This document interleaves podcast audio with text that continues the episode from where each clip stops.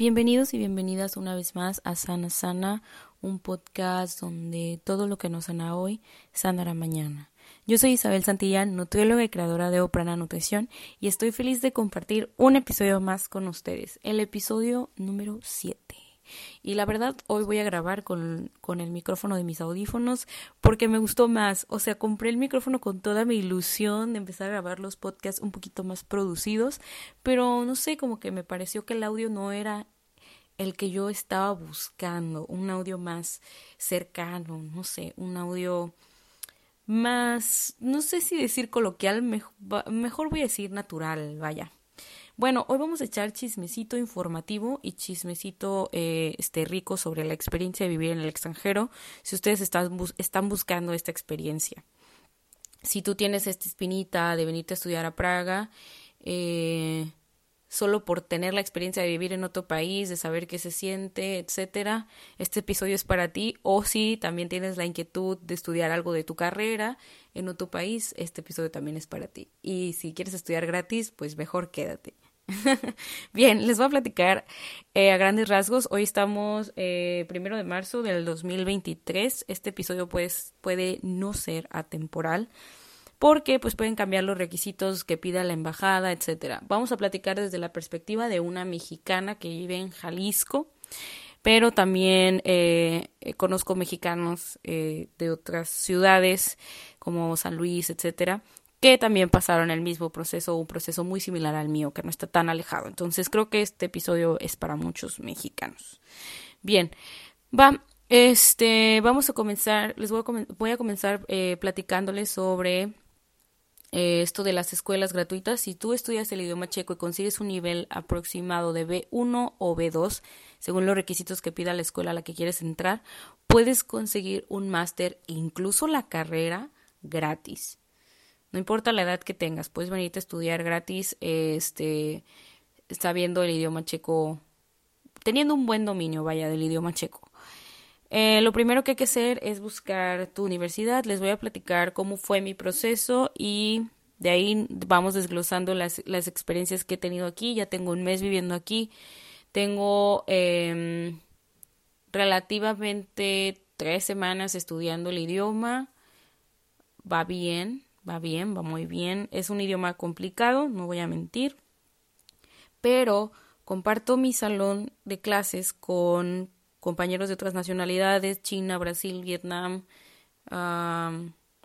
Estados Unidos también, Alemania, pero eh, siento que es más fácil la pronunciación para mí como mexicana porque las vocales son iguales. La pronunciación de las vocales en el idioma checo es igual. A se pronuncia como A, E se pronuncia como E. Entonces es fácil la lectura solo por este tipo de letras que a veces una palabra solo tiene consonantes y ninguna vocal, es un poco complicado pronunciar y la estructura es muy distinta. Sí recomiendo que sepas inglés, la verdad el inglés aquí es como un una prioridad y es el tu de tu checklist es lo primero que debes de tener. Tener un dominio del inglés intermedio o avanzado, de preferencia avanzado, porque si tú quieres tomar algún máster puedes tomarlo en el idioma inglés o si quieres estudiar la lengua como tal, solo para venir a, a probar esta experiencia de estudiar, de saber qué se siente vivir en el extranjero, como es lo que yo estoy haciendo, mm, las clases del idioma checo cambian. Eh, en inglés se tiene una explicación mucho más detallada del idioma para que puedas avanzar en tus clases. No lo necesitas eh, dentro del salón de clases como tal porque pues conforme vayas avanzando el chiste es que aprendas el idioma y que lo domines, ¿no? Pero al principio es muy necesario incluso para comunicarte a las afueras o sea, saliendo de clases si necesitas el inglés. O la mayoría de tus compañeros de clases van a ser de otra nacionalidad, pero van a hablar inglés. Es, es muy común que la gente hable inglés. Entonces, sí lo necesitas para, para poder vivir una experiencia, diría yo, más completa o más placentera o más fácil, vaya.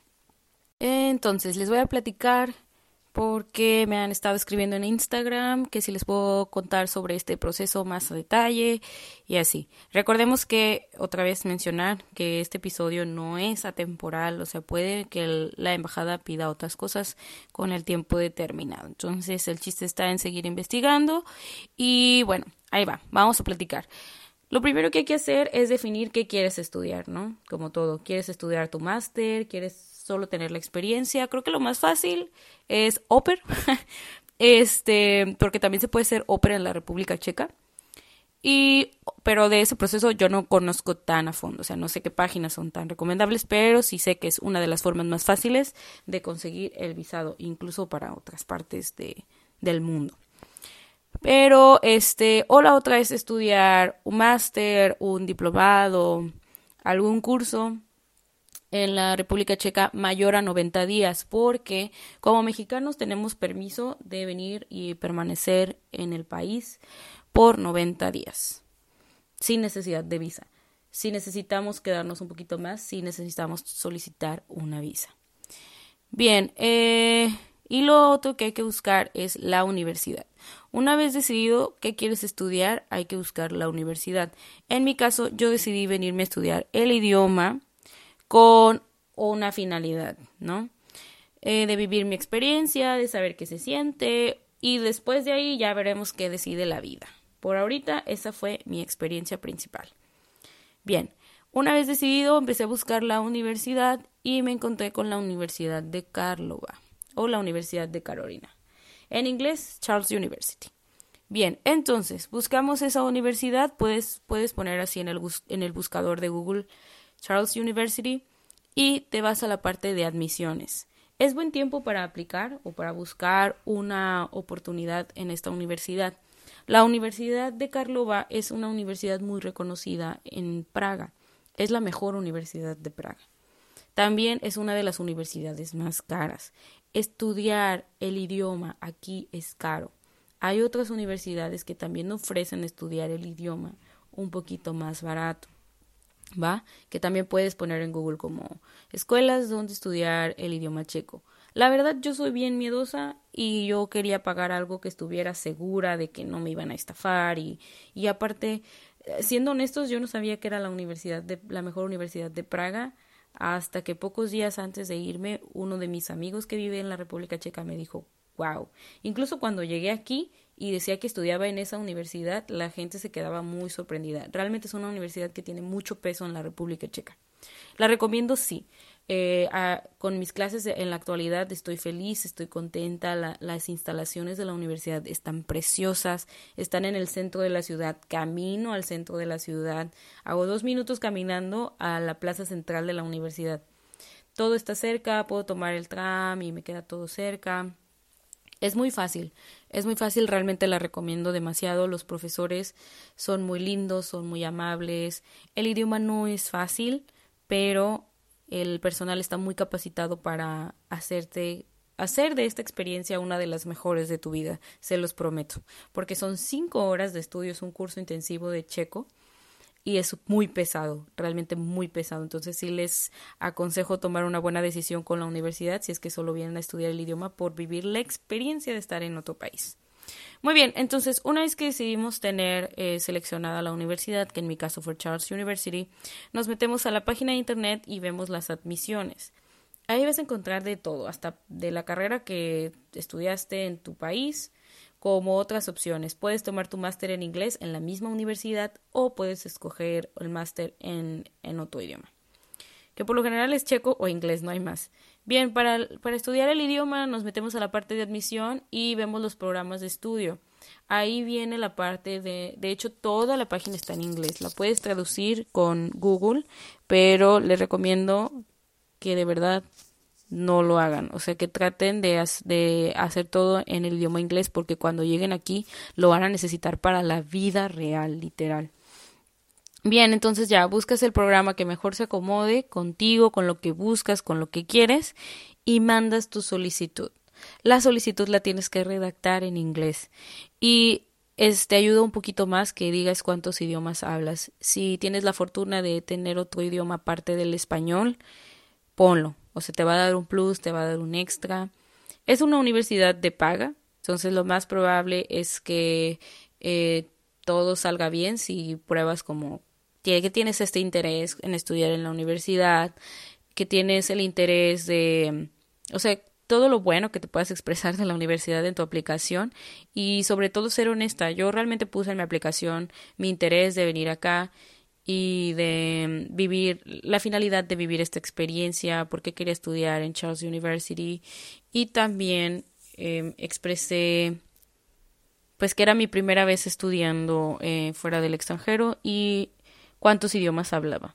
Aunque mi nivel de alemán es muy básico, eh, también lo puse y eso me ayudó bastante. Apliquen, no tengan miedo y bueno, una vez que manden ese correo de aplicación o apliquen a otra universidad, contestan, eh, la universidad contesta a su correo y ya les, les dice, ok, ¿qué curso quieres? Porque hay cursos que no necesitas visa. Hay cursos de lenguaje por menos de 90 días y no te piden visa. Entonces, eso está padre porque creo que te puede saltar ese proceso. Pero para el curso de seis meses o de un año, sí te piden tu visa. Entonces, lo que sigue es meterte a la página de la Embajada de la República Checa en México y ahí viene cómo solicitar la visa de larga estadía, que esa es la visa que necesitas para quedarte más a seis, mayor a seis meses. Es un tipo de visa D porque es un tipo de visa de estudios. Si es el lenguaje checo, sobre aviso no hay engaño porque yo me enteré aquí cuando llegué, es que em, como estudiante de lenguaje no te dan una SIM card, que es la carta que es una no es una carta, es una tarjeta que dice que eres estudiante y te dan descuento en mil lados. Pero si, si obtienes eh, algún descuento por ser estudiante de lengua, o sea, de la lengua checa. Eh, y otra cosa que no tienes acceso por el lenguaje checo es, em, pues básicamente entrar gratis a muchos lugares. Pero no pasa nada, no pasa nada, se soluciona. Yo aún tengo mi, mi tarjeta de estudiante de Guadalajara y he entrado a museos con descuento porque aún sigue vigente mi, mi tarjeta de estudios. Entonces, no pasa nada. Hace poquito tuve un, una certificación y mi, mi tarjeta sigue vigente. Entonces, va, nos metemos a la página del consulado y básicamente en el consulado, pues mm, sí está un poquito enredoso, pero el chiste es mandar tu correo, porque todo se hace por correo actualmente con el consulado de la República Checa. Mandas un correo pidiendo eh, informes sobre la visa de larga estadía y ellos te van a mandar este un correo con los informes.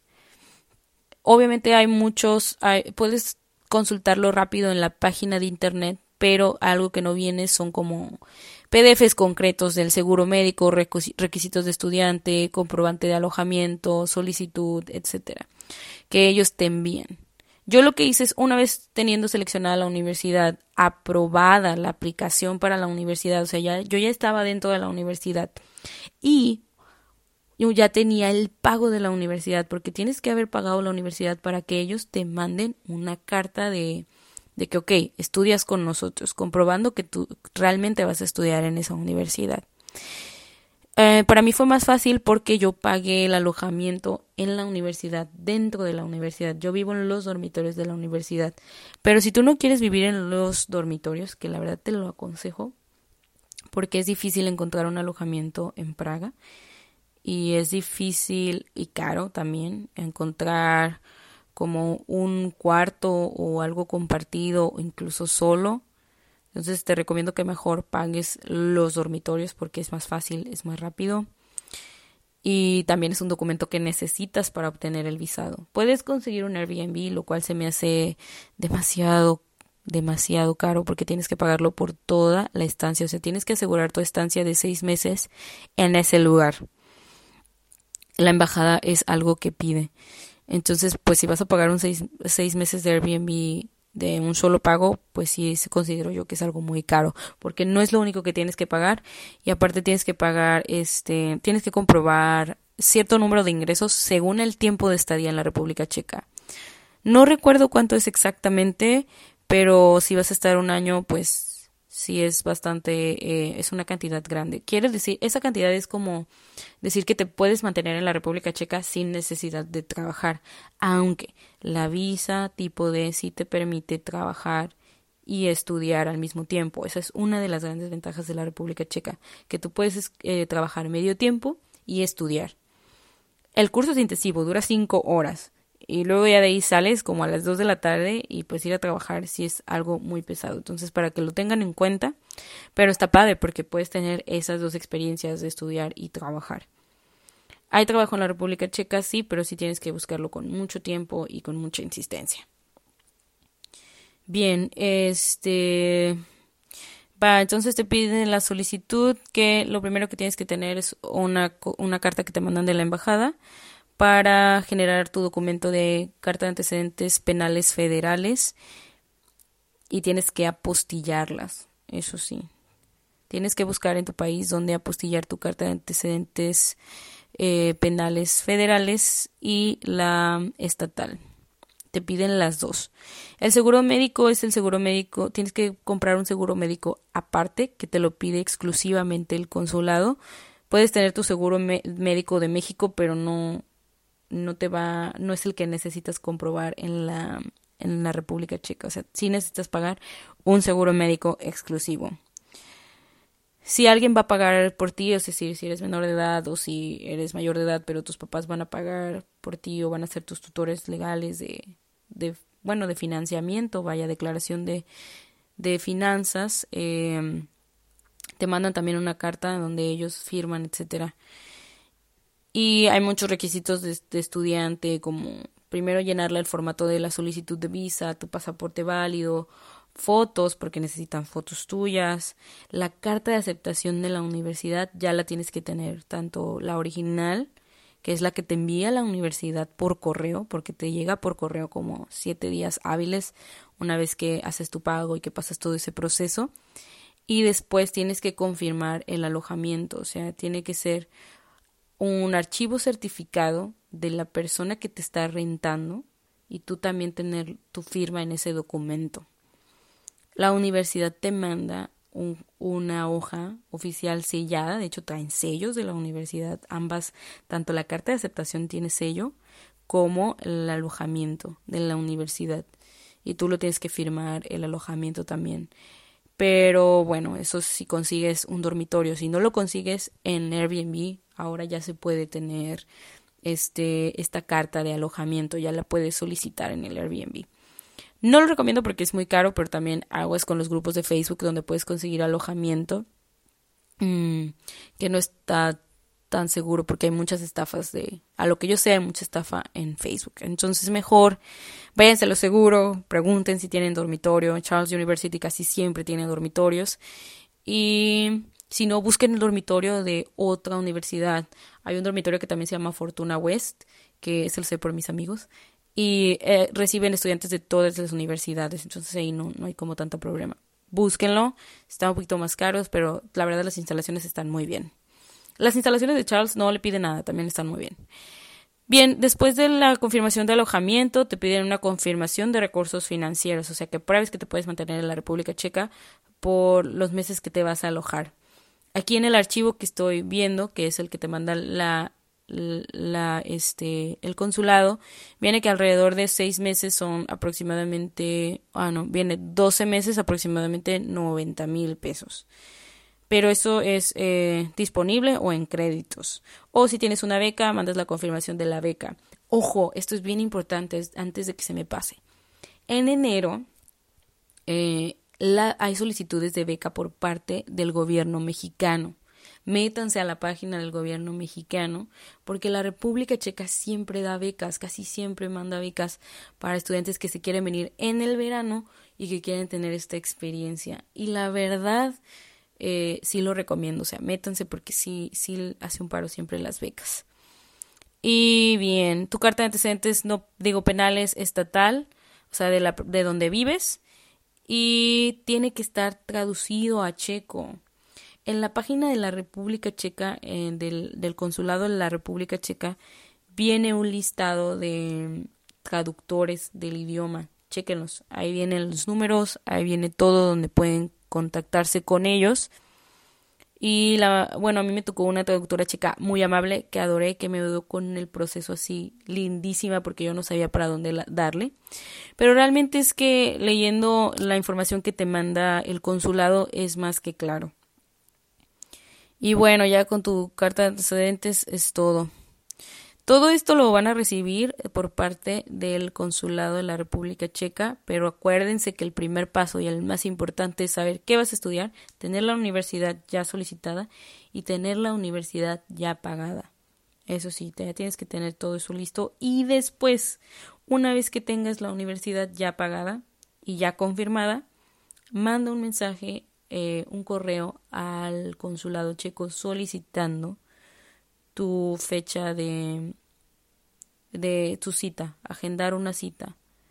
O si no, manda un correo solicitando los datos para que veas qué es lo que te hace falta y que te manden también la solicitud de, de visa, de cómo llenarla y, y todo. Ellos te mandan un ejemplo de cómo llenar tu solicitud de visa y la verdad es que está muy sencillo.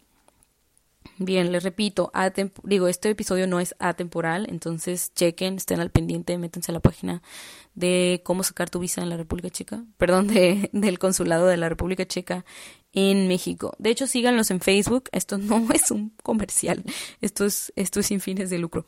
Eh, métanse a la página de Facebook. Ellos, este, siempre están publicando cosas de cómo está la República Checa, cómo es la Embajada de México en la República Checa, lo cual me parece muy lindo todas las actividades que hacen. Y bueno, hay miles de programas, hay miles de universidades. La Universidad de Karlova no es la única, pero bueno, es en la que yo estoy viviendo mi experiencia y la recomiendo altamente. Si van a venir por la experiencia, también lo recomiendo. Igual, repito que el inglés, la verdad, les va a ayudar mucho. Aquí van a practicar muchísimo su inglés, así que si lo tienen intermedio o, o ahí medio fluido, la verdad aquí lo van a practicar mucho, entonces por eso no, no tengan pendiente. Y, y pues nada, espero que este episodio, a pesar de ser muy breve, les haya servido mucho y les haya ayudado eh, con, con el proceso. Quisiera platicarles más, más de cómo fue el proceso, pero realmente es algo eh, difícil de explicar porque, por ejemplo, cuando yo tuve que ir a sacar mi carta de antecedentes no penales, digo, penales federales, I'm sorry, de repente es un poco complicado. Pero cuando tuve que ir a solicitar mi carta de antecedentes penales eh, estatal, fue eh, muy fácil, fue muy fácil. Y de ahí me tuve que ir a postillarla, lo cual me tomó un día apostillarla. Y después eh, cada documento tiene cierto, cierto costo. No sabría decirles exactamente porque sí varía entre los estados. En Jalisco es un precio, en Monterrey es otro, hay unos lados más baratos que en otros. Eh, y, y también después de la apostilla me tuve que ir a la Ciudad de México. En la Ciudad de México es donde está la embajada, el consulado de la República Checa y ahí es a donde tienen que ir a la Ciudad de México a su cita. Cuando ustedes saquen su cita a través del correo, eh, les dan la hora y la fecha. Y ojo, yo hice todo en la primera semana, es decir, me fui a la Ciudad de México y en la Ciudad de México saqué mi carta de antecedentes penales federales, porque la tienes que sacar allá en la Ciudad de México, federal, este, y ahí la postillé en la Ciudad de México también. Dejé como dos días libres antes de mi cita, no, uno, antes de mi cita en la embajada, porque si se tarda algo en, en tenerte tu carta apostillada. Digo, eso lo deben de investigar ustedes con más tiempo porque puede variar, no sé cuál sea la situación actual, no sé si la apostilla pueda tardarse más, una semana, porque en la ciudad de Guadalajara sí se tarda aproximadamente una semana, mm, cuatro días hábiles en regresarte tu carta apostillada pero en la Ciudad de México me tomó unas horas, ajá, unas horas. Pero bueno, eso ya varía del tiempo, la situación, etcétera. Entonces, investiguen todo eso. Si se van a echar la vuelta a la Ciudad de México, pues háganlo este pues más organizado de tener todo en la misma semana en la que tengan su cita en el consulado de la, de la República Checa. Mi, mi experiencia en la embajada fue muy buena, me trataron muy bien, fueron muy amables conmigo en la embajada de la República Checa, todo fue muy claro para mí, en los datos que necesitaba y y así, este, la verdad fueron muy, muy, muy amables. Chequen bien lo de las, los traductores porque sí necesitan traducir sus documentos a checo. Tiene que ser un traductor oficial, tiene que estar certificado. Por eso viene en la página de la, de la Embajada de la República Checa ciertos números y ciertos traductores. Úsenlos, usen los que vienen ahí porque son los traductores que les van a aceptar en, en la embajada, son los traductores peritos se llama, me parece. Y ya, eh, entonces, pues eso sería todo de mi parte de cómo sacar su, su visa.